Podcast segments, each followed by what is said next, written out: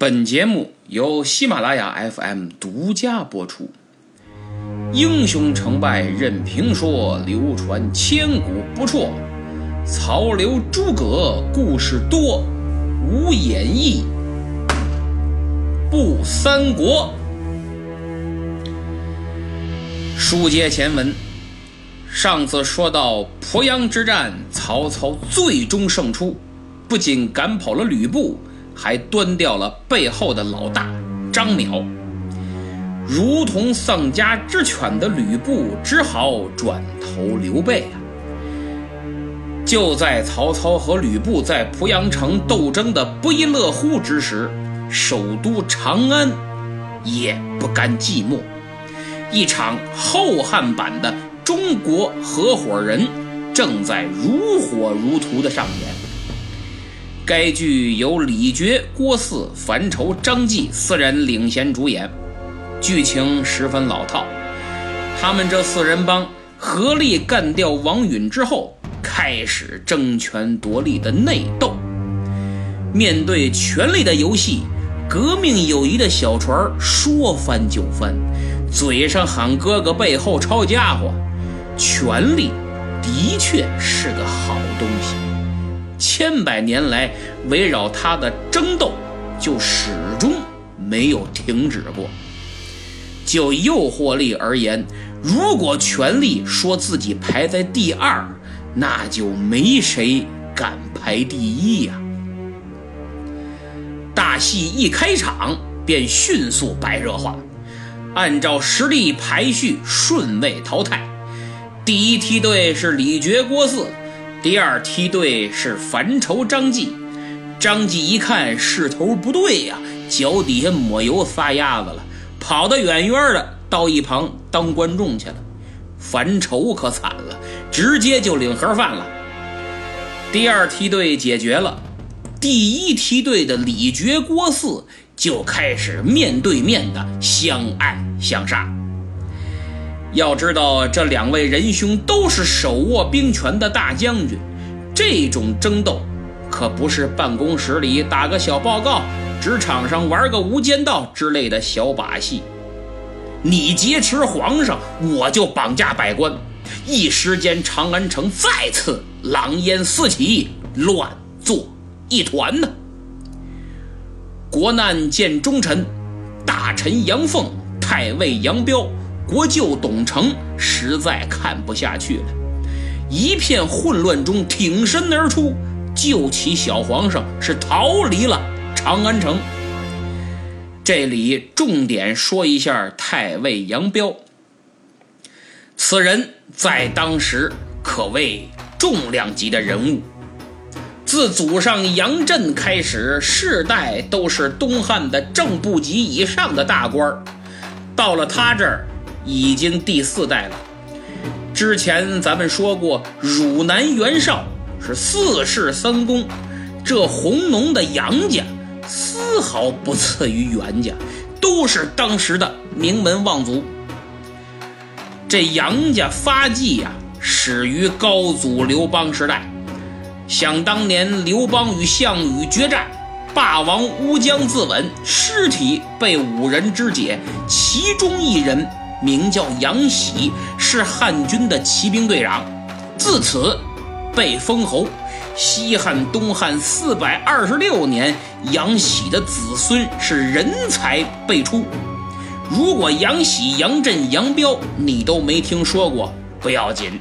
杨彪有个儿子，你一定知道，那就是杨修。如果你还能马上说出，哎。中学这个人教版语文教材第十八课有个杨修之死呀，那你的语文老师应该会感到十分欣慰。这还不算，几百年后，杨家还有更出名的后人，隋朝的杨坚和杨广。各位没想到吧？这不是我扒瞎啊，是真的，有据可查，惊不惊喜？意不意外呀？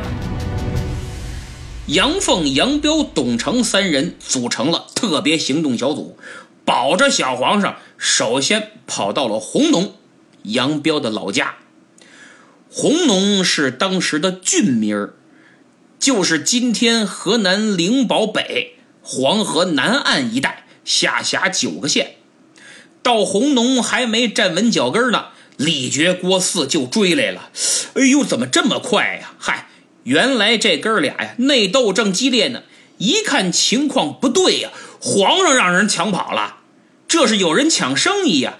于是马上握手言和，一路追赶。杨彪等人赶紧又跑，逃亡的下一站是洛阳。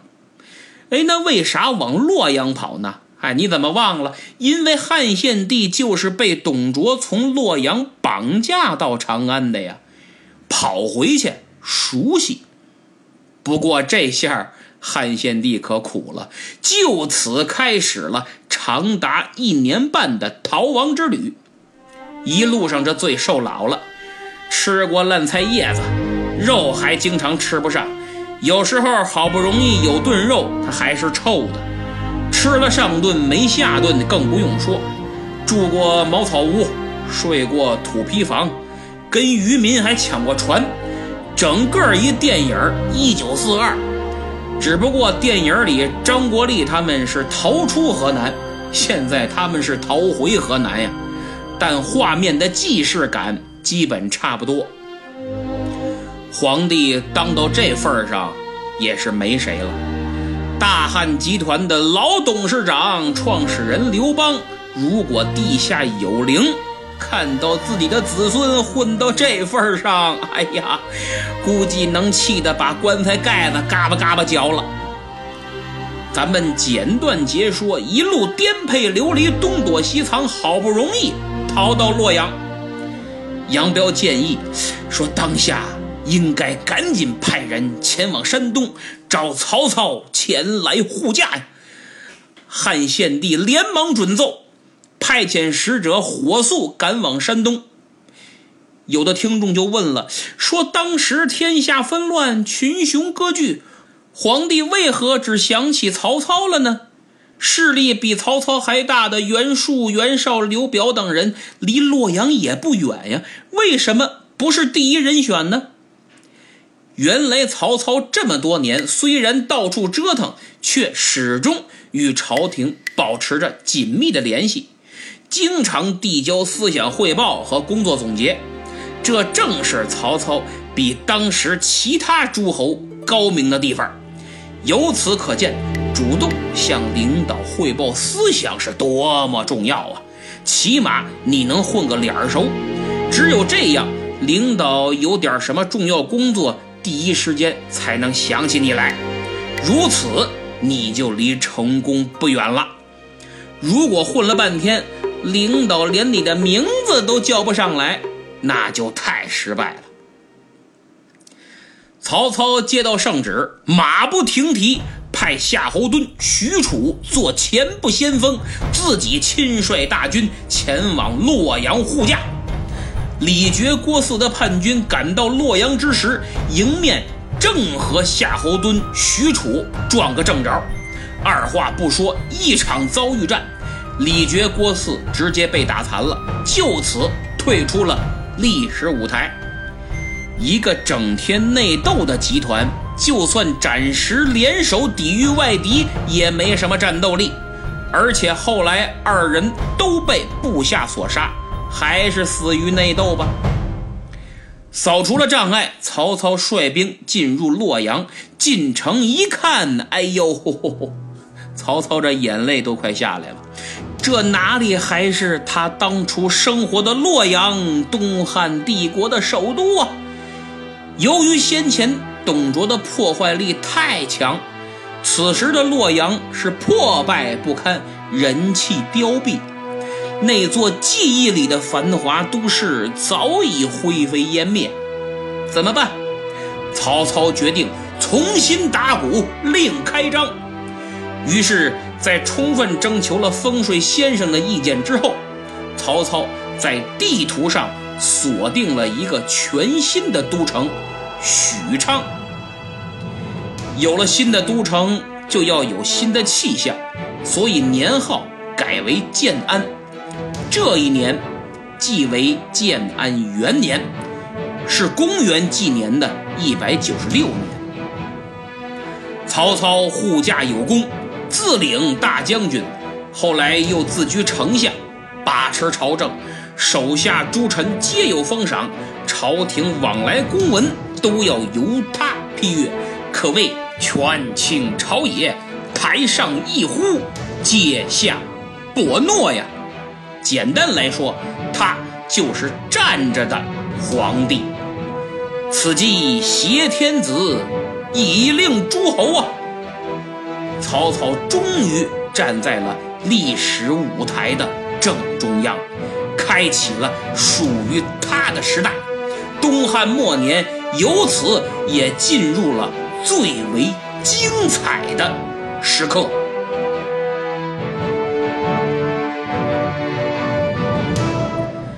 现在，我们来盘点一下日后。成为他对手的诸位人才都在干什么呢？刘备不用说了，上回讲了，跟吕布同床异梦，战战兢兢地守着徐州。诸葛亮跟着叔叔从战乱不断的山东逃到了荆州，正在隆中的草堂啃书本呢。孙策正跟着袁术混呢，弟弟孙权还未成年，上下马都需要周泰。抱来抱去的，周瑜也在袁术手下当个小官，但是打算自己单干，正跟鲁肃借米呢。徐庶、徐元直行侠仗义，伤了人，正被通缉呢。至于袁术、袁绍、刘表、刘璋这些大佬们，都在虎视眈眈的找机会扩充实力。至此。东汉末年群雄乱世的序幕已经演出完毕了，何进、董卓、王允亲手打开了潘多拉魔盒。不过，他们真的很敬业，很有义德。演出完毕，跑完龙套就去领盒饭了，没有当戏霸，也没有给自己加特技，很清楚正戏。还是要交给主角的，所以他们这还算德艺双馨呢。第一主角男一号非曹操莫属。此时他根据地巩固了，朝廷平稳了，大权在握了，躺在后宫里享乐，那是董卓的剧本。有野心治国平天下才是曹操的剧本。所以曹操是有焦虑感的，深深的焦虑感。哎呀，他放眼望去，周围是群狼环伺，如果不把握好机会，下一个被挂在城楼上点人油灯的就是自己呀。于是他盘点了一下各地的军阀，掂量了一下自己的家底儿，这实力太大的打不动，地域太远的够不着。哎呀，这柿子还得捡软的捏呀！刘备，对，只有刘备最合适，实力小，关键是他手里还握着我的徐州。又是徐州，绕了一圈又回来了，简直是曹操心里永远的痛。说干就干，于是曹公立即传令，全军备战。不日随我兵发徐州。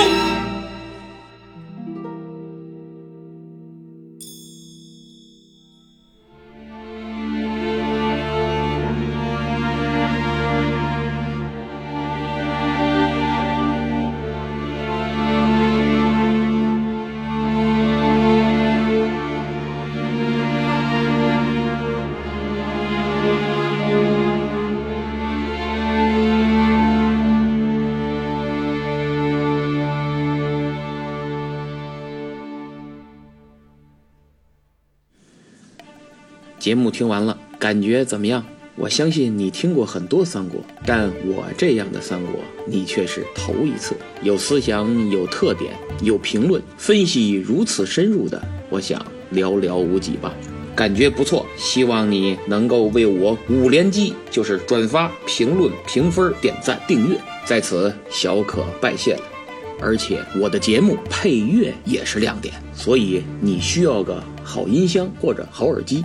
如果没有，请你点击我节目时间轴上的购物车，那是喜马拉雅官方推荐的小音箱，音效很不错。更关键的是还送一年的会员。今天就到这儿，咱们下次再见。